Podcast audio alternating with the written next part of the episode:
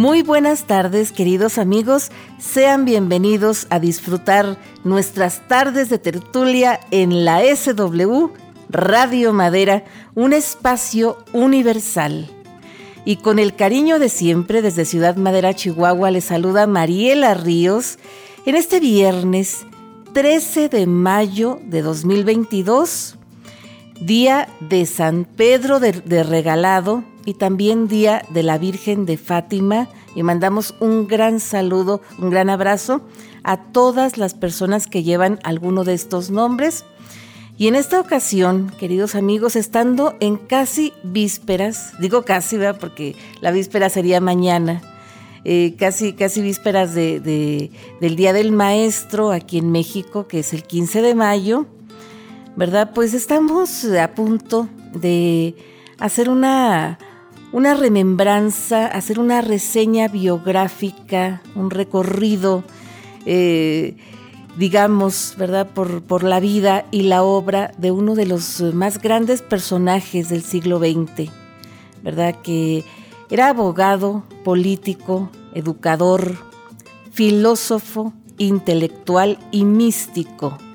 Nada más y nada menos que José Vasconcelos, un personaje clave en la educación mexicana, fundador de la Secretaría de Educación Pública, innovador en cuanto a modelos educativos, ¿verdad? La primera y la más decisiva de todas las reformas educativas que ha habido en la historia mexicana, la hizo él.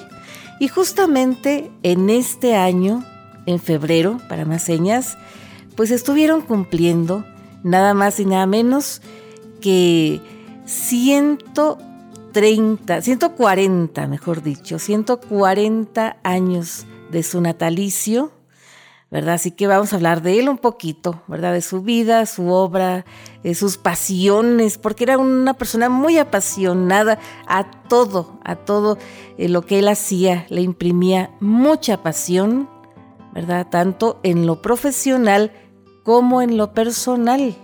Ahorita les, vamos a platicar, pero antes, antes sí quisiera yo platicarles, queridos amigos, en nuestras efemérides locales de aquí de, Ciudad Madera, Chihuahua, que justamente hoy, 13 de mayo, se están cumpliendo 39 años de el fallecimiento de la maestra, la profesora María Luisa Delgado López, ¿verdad? cuyo nombre está en la preparatoria número 8408 de aquí de esta ciudad, ¿verdad? que ella era una, una profesora muy activa, ¿verdad? socialmente hablando, eh, también eh, fue fundadora, fue miembro de la Asociación de Historiadores del Estado de Chihuahua y fundadora de una sociedad de historiadores aquí en Madera, ¿verdad? Y, tuvo, tuvo una, una, vida muy, muy activa en cuanto a ayuda a la sociedad, ¿verdad?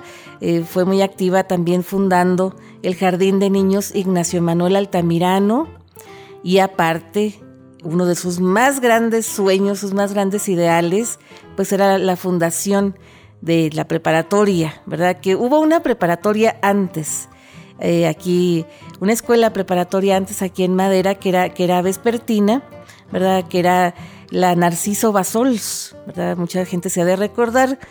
Este, y pues eh, tuvieron que pasar muchísimos años, ¿verdad? Casi, casi 10 años para que se fundara la preparatoria María Luisa Delgado López, que desgraciadamente ya no pudo ver ella porque falleció, ¿verdad? A, la edad de 36 años eh, en un accidente automovilístico y hoy, a 39 años de su muerte, pues la recordamos, la recordamos con cariño porque gracias a Dios la vida nos dio la oportunidad de conocerla y sabemos que, que pues eh, eh, familia de ella, parientes de ella, están aquí, todavía aquí en Madera ¿verdad? Mandamos un gran saludo a Conchita, Conchita su hermana, ¿verdad? Martita López, que sabemos que nos escucha, que es su tía, ¿verdad? Y a toda, toda la familia que, quede, ¿verdad? De aquí de la, de la maestra Malicha. Y ahora sí, ahora sí, queridos amigos, sin más preámbulos, vamos a empezar con nuestra tarde de tertulia vasconcelista, ¿verdad? que José, José María Albino Vasconcelos Calderón era su nombre. Es uno de los personajes más complejos, más ricos del siglo XX mexicano y su obra influyó a muchas generaciones, ¿verdad? Para que entendieran un poquito de, su identidad, la identidad mexicana, ¿verdad? La, la, cuestión mexicana. Y ahora, pues es un referente casi casi obligado para recordar aquellos años, porque él hizo varias eh, memorias, ¿verdad? Hizo sus memorias en cuatro tomos, que ahorita vamos a platicar, y están ahí contados los últimos años del porfiriato, el desarrollo y el triunfo de la revolución, y aparte los primeros años del México post-revolucionario, ¿verdad? Una cosa bien, bien interesante. Pero como ya les digo, ¿verdad? Vasconcelos, José María Albino Vasconcelos Calderón, nació el 27 de febrero del año 1882 en la ciudad de Oaxaca, hoy Oaxaca de Juárez, capital del estado del mismo nombre. ¿verdad? Y fue el segundo de los diez hijos del matrimonio conformado por Ignacio, perdón, Ignacio eh, Vasconcelos Varela, que era boticario, y Carmen Calderón, eh, Carmen Calderón Conde, ¿verdad? Este apellido este se nos cuatrapeaba poquito, pero es Calderón Conde, ¿verdad? Los apellidos de, de la mamá de José Vasconcelos, que fue el segundo, que ya les digo, el segundo de los diez hijos que tuvo este matrimonio. Pero como ya les digo, ¿verdad? Don Ignacio, Ignacio Vasconcelos era, era boticario y no veía mucho futuro ahí en, Oaxaca, así que al poquito tiempo de nacer eh, José, ¿verdad? Pues él tomó el trabajo de agente aduanal y pues se trasladó a distintos puntos fronterizos ¿verdad? Distintos puntos estratégicos aduanalmente de aquellos años, ¿verdad? Eh, de la República Mexicana.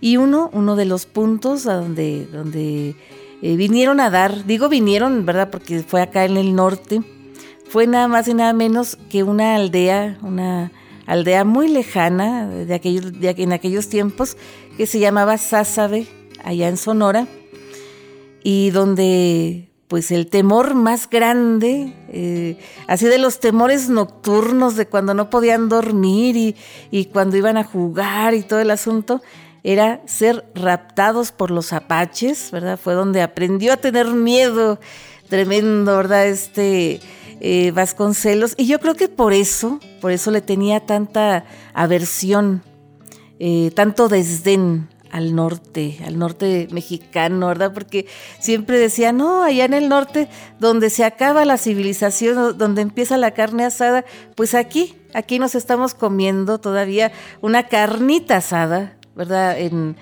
honor a José Vasconcelos, en buena onda, en buena lid. ¿verdad? Y, con toda, toda la cuestión civilizada y, y, culturizada, ¿verdad? De que somos capaces acá en el norte entonces, pero, pero Sonora no fue el único lugar donde anduvo eh, la familia Vasconcelos Calderón, ¿verdad? También anduvieron en Coahuila, ¿verdad? En Piedras Negras, que vivían en Piedras Negras, pero como estaban cerquita de Eagle Pass, ¿verdad? Eagle Pass, pues allá, allá estudiaba, estudiaba este, el pequeño José, ¿verdad? José María Albino. Pero después, después de andar en, Sonora y en Coahuila, pues anduvieron en el Estado de México, en Toluca, para más señas, ¿verdad? Y en Campeche, que en Campeche sí estuvieron algún tiempo, ¿verdad? Pero cuando llegó el tiempo de, de, elegir una carrera, que él tuvo oportunidad de estudiar una carrera profesional, pues hubo que trasladarse a la Ciudad de México, porque antes de, entrar a la universidad, él tenía que entrar en la Escuela Nacional Preparatoria, porque antes sí estaban los institutos científicos y literarios, pero era así como, como colegios secundarios, ¿verdad? Así como, como un equivalente de un colegio, eh, colegio secundario. Y, pues para estudiar, para prepararse, para entrar en la universidad, él tuvo que irse antes a la Escuela Nacional Preparatoria. Y pues su mamá seguía con esta, esta cuestión itinerante, ¿verdad? Según el trabajo del papá por la provincia mexicana. Entonces él se asistía, ¿verdad? En una casa de huéspedes para estudiantes, una pensión para estudiantes. Y en la Escuela Nacional Preparatoria, él tuvo contacto, ¿verdad? Con, la filosofía positivista, ¿verdad? El positivismo, que era uno de los, de los fundamentos, una de las bases ideológicas del régimen de Porfirio Díaz, ¿verdad? Que el lema, el lema, eh, no, recuerdo yo si de la Escuela Nacional Preparatoria o del porfiriato completo, era paz, orden y progreso. ¿verdad? Del porfiriato, de hecho, era el lema.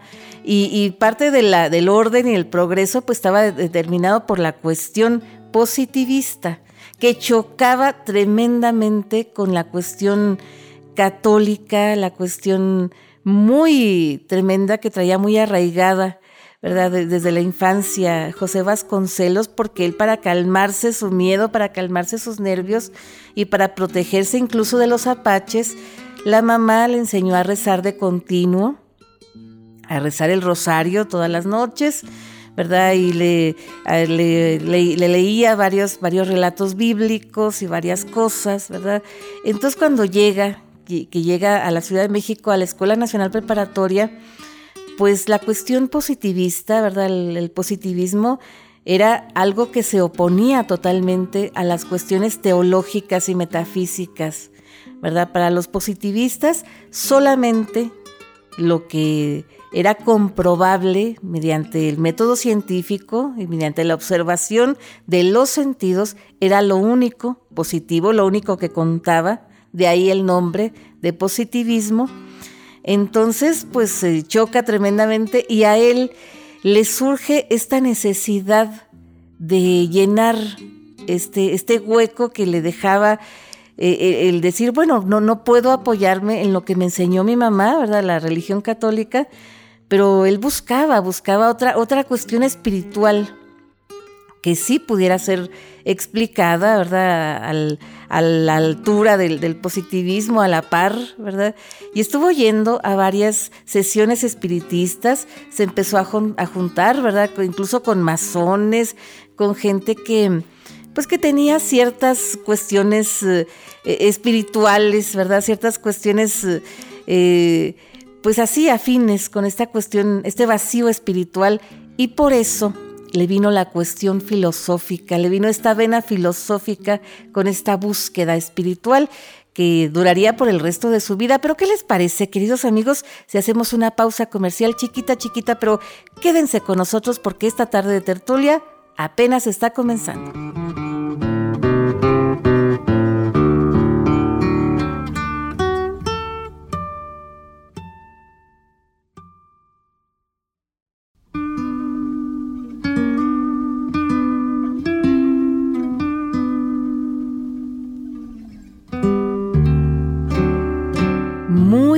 Bien, queridos amigos, aquí seguimos, continuamos con esta, esta breve reseña biográfica de la vida y la obra de José Vasconcelos, un gran personaje del siglo XX mexicano, a 140 años de su natalicio y casi, casi eh, eh, 63 años, no, casi 63 años, mejor dicho, casi 63 años que se van a cumplir de su muerte este próximo 30 de junio, ¿verdad? Porque él dejó de existir el 30 de junio de 1959. Pero eh, les estaba yo contando, ¿verdad? Los años de estudiante, el tiempo de estudiante, esta, esta cuestión de poder explicar, poder racionalizar la, cuestión espiritual que él sentía muy fuerte eh, en, su, en su vida, ¿verdad? Pero aparte, él estaba preparándose para entrar a la Escuela de Jurisprudencia en la Universidad Nacional de México. Bueno, antes no era la Universidad Nacional de México, que esa surgió después, ¿verdad? Era en la universidad simplemente que había en, en México. Y, les digo que estaba él en esta búsqueda, ¿verdad? Medio, medio recordando a su mamá casi casi en flor de santidad y, manejando las ciencias, ¿verdad? Racionalizando todo y preparándose cuando recibe eh, la noticia de la muerte de su mamá. ¿verdad? Para él fue un golpe muy tremendo y sobre todo porque él no lo pudo vivir Porque antes era muy difícil poderse transportar eh, para despedir. A los seres queridos que viven lejos, ¿verdad? En provincia. Entonces él pues tuvo que llorar a su mamá en la Ciudad de México y no pudo estar en los funerales. Entonces una, una mujer que lo apoyó muchísimo en esos momentos fue nada más y nada menos que Serafina Miranda, una, chica que vivía en esta pensión. Eh, nos imaginamos que tal vez era hija de, los dueños de la pensión, ¿verdad? Que vivía ahí, ahí en esa, en esa casa donde, donde vivía José Vasconcelos. Entonces lo consoló, lo, lo acunó de tal forma, ¿verdad? Lo reconfortó de tal forma que él esa misma noche le prometió, le juró a ella que se iban a casar, que iba a ser su esposa, ¿verdad?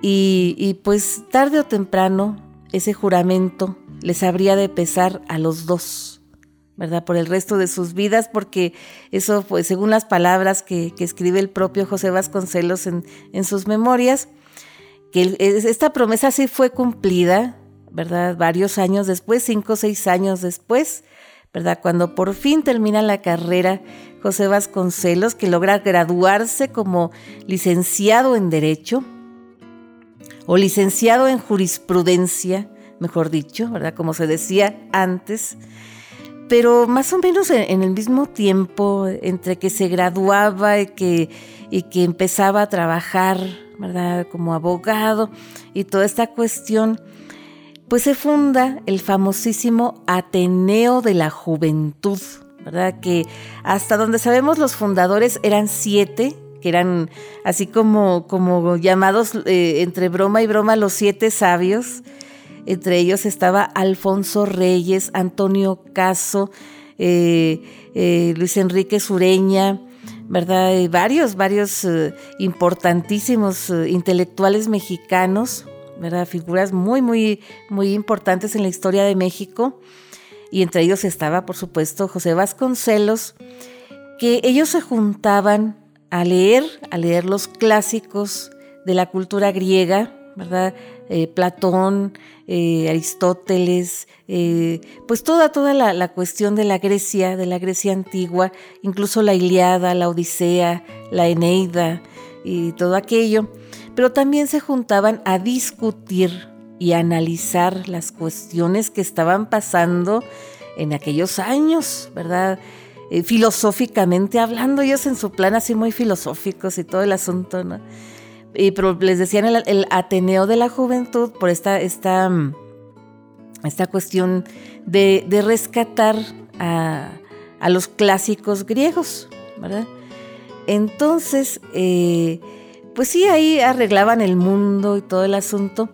Y el único de ellos, tal vez que tuvo esta, esta, mm, esta visión de saber que esas cuestiones filosóficas, esa búsqueda filosófica, esa crítica, ese análisis y esa búsqueda por el mejoramiento, por ese cambio que era, que era tan evidente, ese cambio que se hacía cada vez más necesario, ¿verdad? Que era tan evidente que se hacía cada vez más, más necesario, pues fue Vasconcelos, ¿verdad? Que esto se podía aplicar en la vida real, casi casi, ¿no?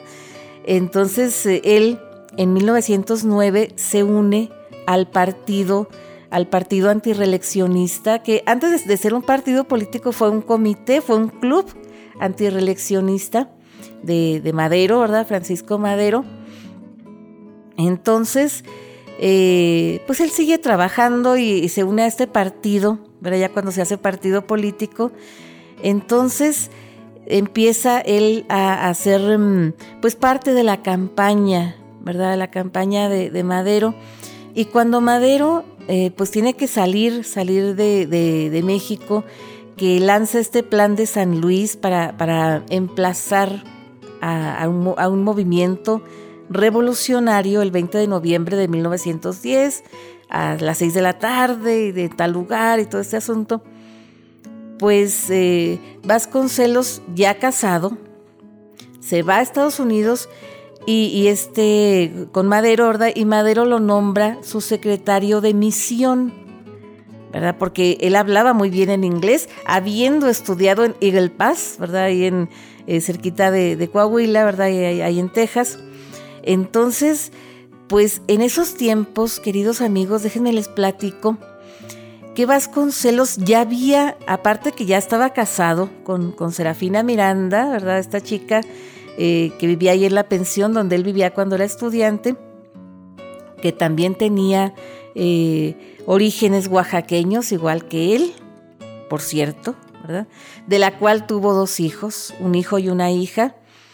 Eh, pero aparte, él como abogado ya había conocido a uno de sus grandes amores que lo habían atormentado más en su vida, sus relaciones extramatrimoniales más tormentosas, más punzantes, como decía él en sus memorias, ¿verdad? Elena Arismendi, que en sus memorias es conocida como Adriana, que fue primero a buscarlo a su despacho porque ella era una enfermera voluntaria de la Cruz Blanca que atendía a los rebeldes, ¿verdad? Que estaban en este movimiento eh, anti, ¿verdad? Este movimiento maderista. Pero Elena Arismendi eh, no era una chica del montón, era una chica de buena familia que ya había sido casada antes, que era, era eh, tenía dos matrimonios anteriores, según se cuenta en algunas, en algunas historias. ¿verdad? Este, un matrimonio terminado en divorcio y otro terminado porque ella había quedado viuda. Entonces tenía su propia casa, ella vivía sola, eh, tenía ciertas libertades que las muchachas solteras pues no tenían, ¿verdad? Entonces eso facilitó mucho la relación entre ellos y fue una mujer que, Vasconcelos amó muchísimo. Entonces, y en ese tiempo eh, fue cuando se involucra, eh, les digo, en el, maderismo que ya cuando, cuando Madero es eh, ya bien, ¿verdad?, eh, electo presidente, él intenta lanzarse de candidato a diputado, ¿verdad?, en estas mismas elecciones, pero no tiene éxito. Y dice, ok, pues tal vez la política no es para mí, no pasa nada, yo me regreso a mi despacho de abogado, eh, con mi trabajo, ¿verdad? Y tengo aparte mi familia y tengo esta otra señora, ¿verdad? Que también pues había que, darle atención, ¿verdad? A esos aspectos de su vida. Pero resulta que cuando pasa esta cuestión de la decena trágica, de la muerte de Madero, ¿verdad? Y, la toma de posesión, ¿verdad? De, de, Victoriano Huerta, el usurpador, ¿verdad? Que da un golpe de Estado y esta cuestión, ¿no? Entonces regresa Vasconcelos a la lucha, a la lucha revolucionaria y se une a los constitucionalistas, ¿verdad? Se une a Venustiano Carranza muy de cerca. Entonces, resulta de que como, como constitucionalista, ¿verdad? Él está muy, muy de cerca en este movimiento y también tiene que, pasar por los exilios, ¿verdad? Varios exilios, varios viajes al extranjero que tuvo que realizar voluntariamente, a fuerzas, pero voluntariamente, ¿no? Este, y en los cuales lo acompañó, ¿verdad? Sobre todo en los primeros, esta chica, Elena Arismendi, que nosotros vamos a llamarla Adriana porque así la llamaba él, eh, así la llama él en sus memorias. y, varios de estos viajes fueron en Estados Unidos, eh, en Europa, sobre todo en España y en eh, Sudamérica, sobre todo en el Perú y en Chile, ¿verdad? Él anduvo allá con, con Adriana. Y, este, y también en la famosa convención de Aguascalientes, para allá por 1914, eh, él estuvo, estuvo hablando ahí casi casi a nombre de Madero, así como como reviviendo un poquito la mística de este, de este movimiento revolucionario y tratando de decir que la revolución no olvide nunca a la persona humana, decía él, porque esta está muy por encima de todas las cosas, incluso de las revoluciones. ¿Verdad? Era, era su contribución mística en esta, en esta eh, convención. ¿verdad? Que la Convención de Aguascalientes nombró como presidente a Eulalio Gutiérrez, ¿verdad? Presidente provisional, presidente convencionista, digamos, ¿verdad? Y, Vasconcelos fue nombrado en este gabinete de la Convención de Aguascalientes, fue nombrado ministro de Instrucción Pública y Bellas Artes, pero esto eh, no duró mucho, ¿verdad? Fue fugaz el, gobierno de Eulalio Gutiérrez y todo su gabinete. Eh, ya después, ¿verdad? En 1915 tuvo que irse a otro exilio muy, muy fuerte, ¿verdad? Y este exilio duró más o menos como uno o dos años o algo así, ¿verdad? Anduvo, anduvo él este, en varios, varios lugares. Eh, con Adriana, les digo, ¿verdad? Esta, esta chica que, que se llevaba con él que tenían una relación bien tormentosa, ¿verdad? Llena de celos y de arrebatos y muchas cosas en las cuales él tuvo que trabajar para poderse mantener y poder mantener a su familia. Pero ¿qué les parece, queridos amigos? Si vamos a otra pausa comercial chiquita, chiquita, pero ustedes no se alejen mucho porque ahorita regresamos.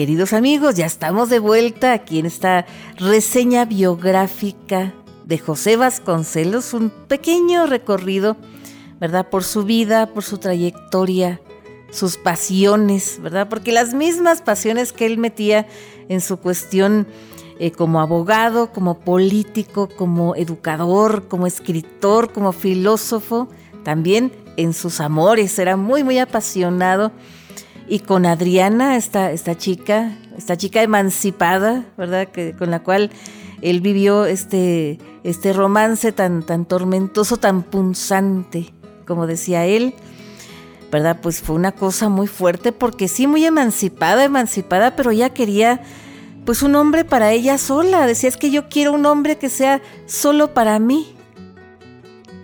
Eh, muchos, muchos em, historiadores, mucha gente lo interpreta como que ella quería casorio, quería matrimonio, pero tal vez no, tal vez quería simple y sencillamente exclusividad, que no podía tener, ¿verdad? Porque el hombre pues era casado y tenía hijos, ¿verdad? Y no iba a divorciarse, no iba a dejar a Serafina, su, su señora.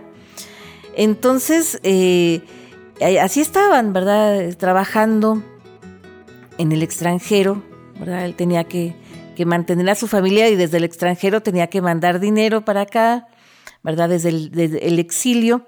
Y ahí en el exilio, les digo, anduvo en varios lugares, en Estados Unidos, en Perú. En Perú tuvo que trabajar en una escuela, en, una, en un instituto, ¿verdad? Instituto eh, Politécnico, digamos.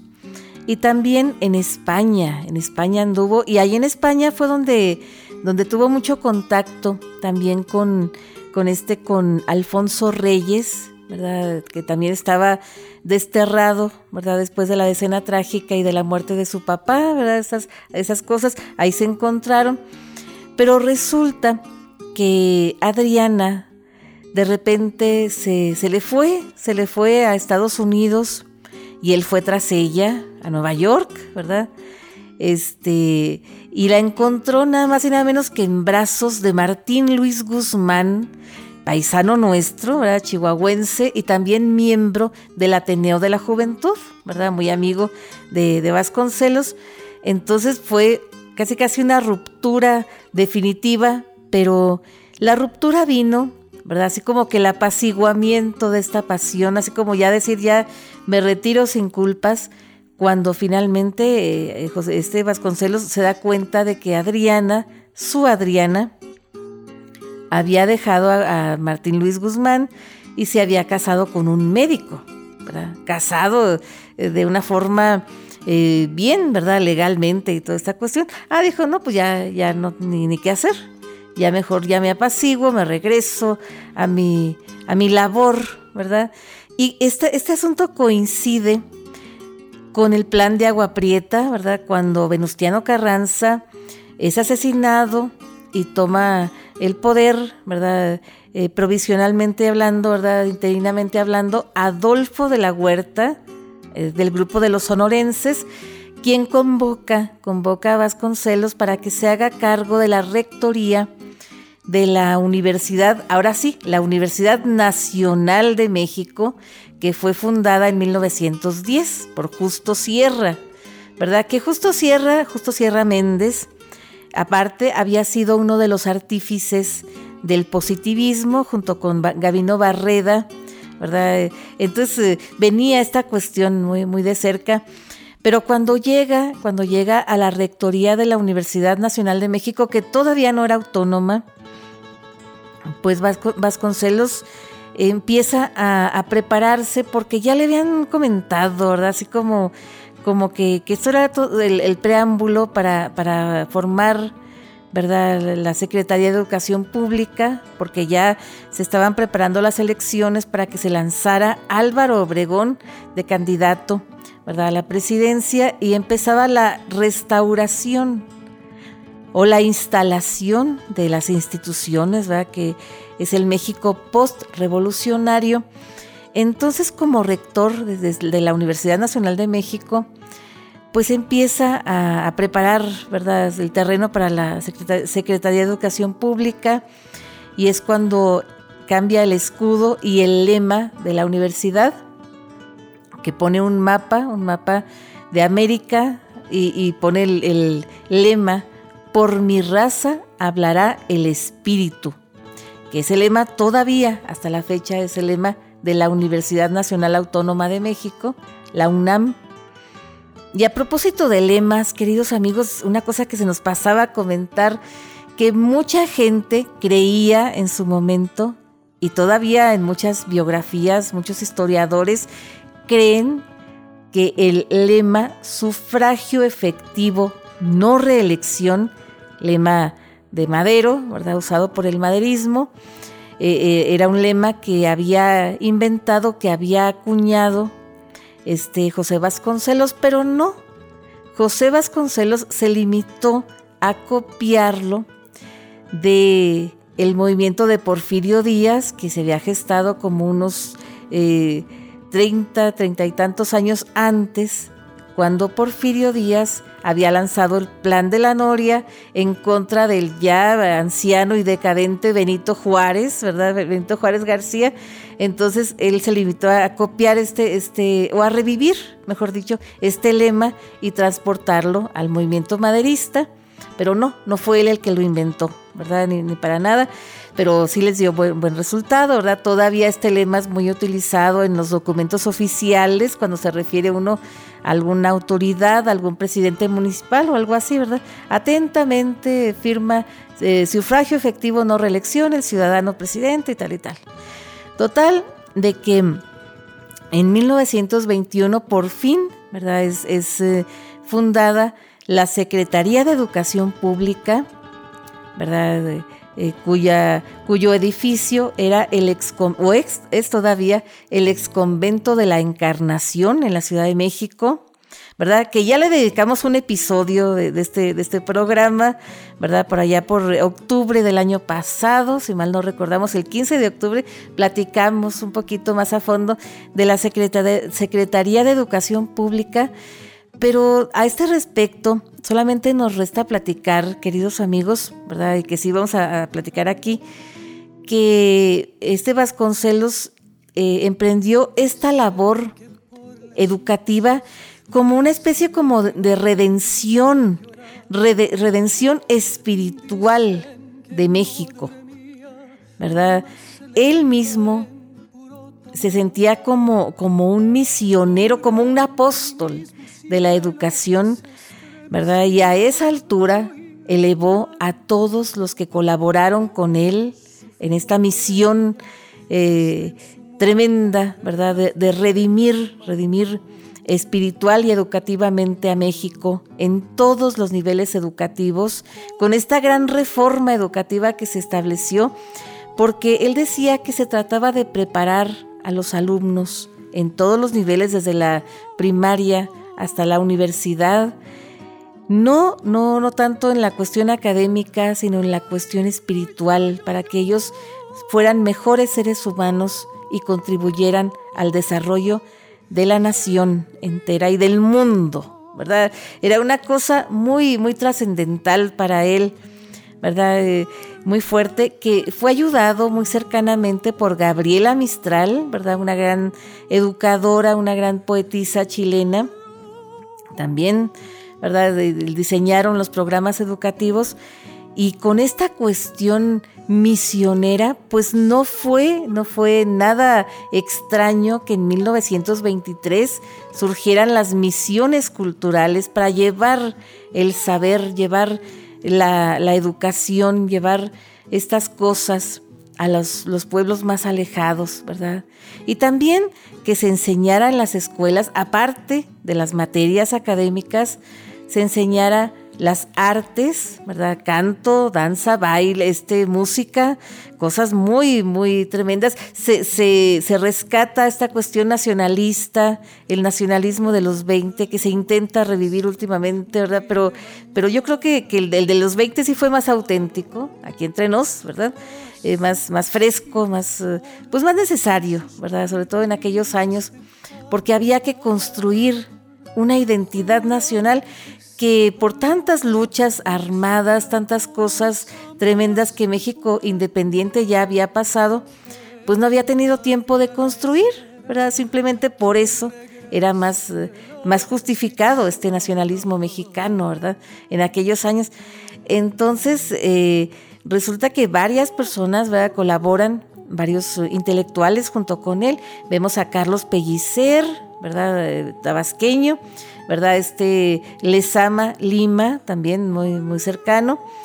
Y, pues varios que, junto con él se iban a repartir ejemplares de la Iliada, la Odisea, eh, estas cosas, ¿verdad? Que él mandó imprimir varios, varias de tirajes, varias ediciones de, de, estos, de estos libros, de estos clásicos. Entonces, resulta que pues en, varias, en varios lugares no lo conocían, no sabían que él mismo era el secretario de Educación Pública y lo cachaban en situación sospechosa y varias veces tuvo que pasar la noche en la cárcel, ¿verdad? porque lo metían a la cárcel eh, por esta labor, esta labor eh, titánica, esta cruzada educativa que él em, emprendió, ¿verdad? Pero que no terminó. ¿Y por qué no terminó, verdad, su gestión? Porque él tuvo que renunciar antes, antes de que terminara el periodo, el periodo presidencial, que antes duraban cuatro años los presidentes, ¿verdad? Eh, que fue de 1920 a 1924. A él le tocaba, le tocaba eh, dejar la secretaría pues en el 24, pero no, antes, poquito antes, él renuncia.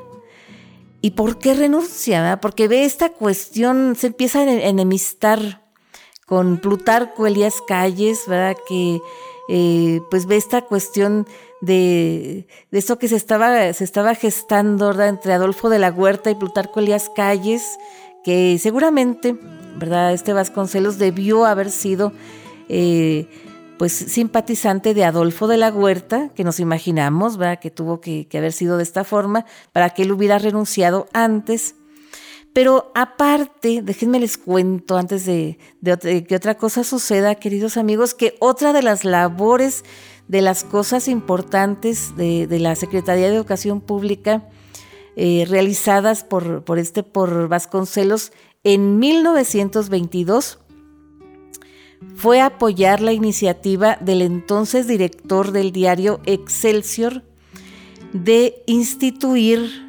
instaurar, instituir, ¿verdad? Promulgar la celebración del Día de las Madres en México, que el 10 de mayo de 1922 fue justamente hace, hace 100 años, ¿verdad? 100 años con, con tres días, que, se celebró por primera vez para contrarrestar las eh, cuestiones que se estaban gestando en el gobierno yucateco de Felipe Carrillo Puerto. Pero ¿qué les parece, queridos amigos, si hacemos otra pausa comercial chiquita, chiquita para ustedes? Quédense con nosotros porque esta tarde de tertulia todavía no termina.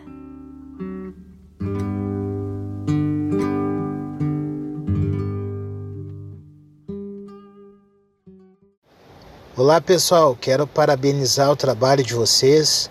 Meu nome é Felipe Braga, brasileiro aqui do Rio Grande do Sul. Estou ouvindo o programa sobre o Julio Iglesias com a minha namorada Fabiana, aqui na cidade de Capão da Canoa, no litoral do Rio Grande do Sul. Um abração e bom trabalho.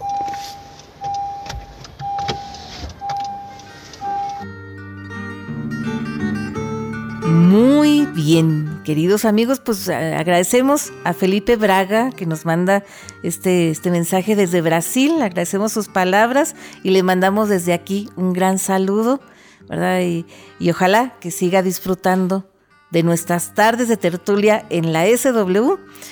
Y, pues continuando con, con, la reseña biográfica de José Vasconcelos, ¿verdad? Este, este gran personaje del siglo XX mexicano. Déjenme les platico, queridos amigos, que él estuvo eh, pues yendo y viniendo, ¿verdad? Varios exilios, eh, casi todos en Estados Unidos, ¿verdad? Así, así de repente se iba, como les digo, a Sudamérica y a Europa, pero casi todos fueron en Estados Unidos, donde él se vio obligado a trabajar para mantenerse y mantener a su familia. ¿Verdad? Porque eso pues no, no perdonaba. Y el servicio público, cuando él estuvo de, secretario de Educación Pública, pues no tuvo tiempo de ahorrar, ¿verdad? Pues él tenía, tenía que, que, vivir y que mantener a su familia, como les digo. Entonces, pero, pero él regresa, regresa en 1929, cuando hay otras elecciones, ¿verdad? Este, él se lanza de candidato a la presidencia o lo lanzan, ¿verdad? Lo convencen de lanzarse de candidato entre Manuel Gómez Morín y un, señor que se llamaba Miguel, Miguel Martínez del Mazo, Miguel del Mazo, no sé, no recuerdo ahorita el, apellido, pero Miguel se llamaba este otro señor. ¿verdad? Que ellos sí tenían la intención de formar un partido que sirviera de contrapeso al partido oficial, que todavía no era el partido oficial que duró muchos años, Era, era todavía eh, pues algo que no era, no era el partido revolucionario, ni, mucho menos. Entonces, pero estaba Plutarco Elías Calles, ¿verdad? que estaba muy, eh, muy tremendo con esta, este maximato que se estaba, se estaba pretendiendo ya instaurar, se veía que se iba a instaurar, ¿verdad? Como de hecho eh, duró de 1924 a 1934, ¿verdad? Como 10 años. Entonces, en 1929, el candidato oficial, el candidato de calles fue eh, Pascual Ortiz Rubio y Vasconcelos pues se lanzó de candidato opositor y todo este asunto. Y pues no, no, no ganó, pero fue muy apoyado por sus, eh, sus eh, universitarios, ¿verdad? Por los de la Escuela Nacional Preparatoria, por eh, muchos, muchos jóvenes intelectuales que después llegaron a ser grandes personajes también del siglo XX mexicano, entre los cuales estaban Andrés Enestrosa, Jaime Torres Bodet y el mismísimo Adolfo López Mateos. ¿Verdad? Fueron varios, varios de sus, de sus um, eh, apoyadores, de sus eh, partidarios, ¿verdad? Que estaban muy de cerca con él. Pero resulta que cuando los resultados no les favorecieron y a la manera más descarada, cuando todavía no cerraban las casillas, ya los diarios de Estados Unidos, ¿verdad? Ya estaban este, anunciando la victoria de Pascual Ortiz Rubio. Pues eh, los, los, partidarios de, de, Vasconcelos, eran unos románticos empedernidos, ¿verdad? Pues al fin jovenazos, educados en, en, esta, en esta cuestión en la Universidad Nacional de México y, y toda esta cuestión, pues eh, invitaron, ¿verdad? Eh, trataron de convencer a Vasconcelos de, de, hacer lo que hizo Madero y hacer un plan, un manifiesto a la nación para emplazar a otra, a otra revolución. Que muchos sí decían, a lo mejor pasa lo de Hidalgo porque pues no tenemos armas, ¿verdad? Pues sí tenemos voluntad, pero armas no. No, afortunadamente, y digo afortunadamente porque quién sabe qué hubiera sido eso. ¿verdad? Este eh, Vasconcelos, pues no, él trató de apaciguarlos, pero al no poder apaciguarlos, pues él les dijo, es que yo no puedo hacer eso porque México no nos puede responder. Ahorita el pueblo mexicano no puede responder a este llamado. Y él se fue, se autoexilió otra vez más.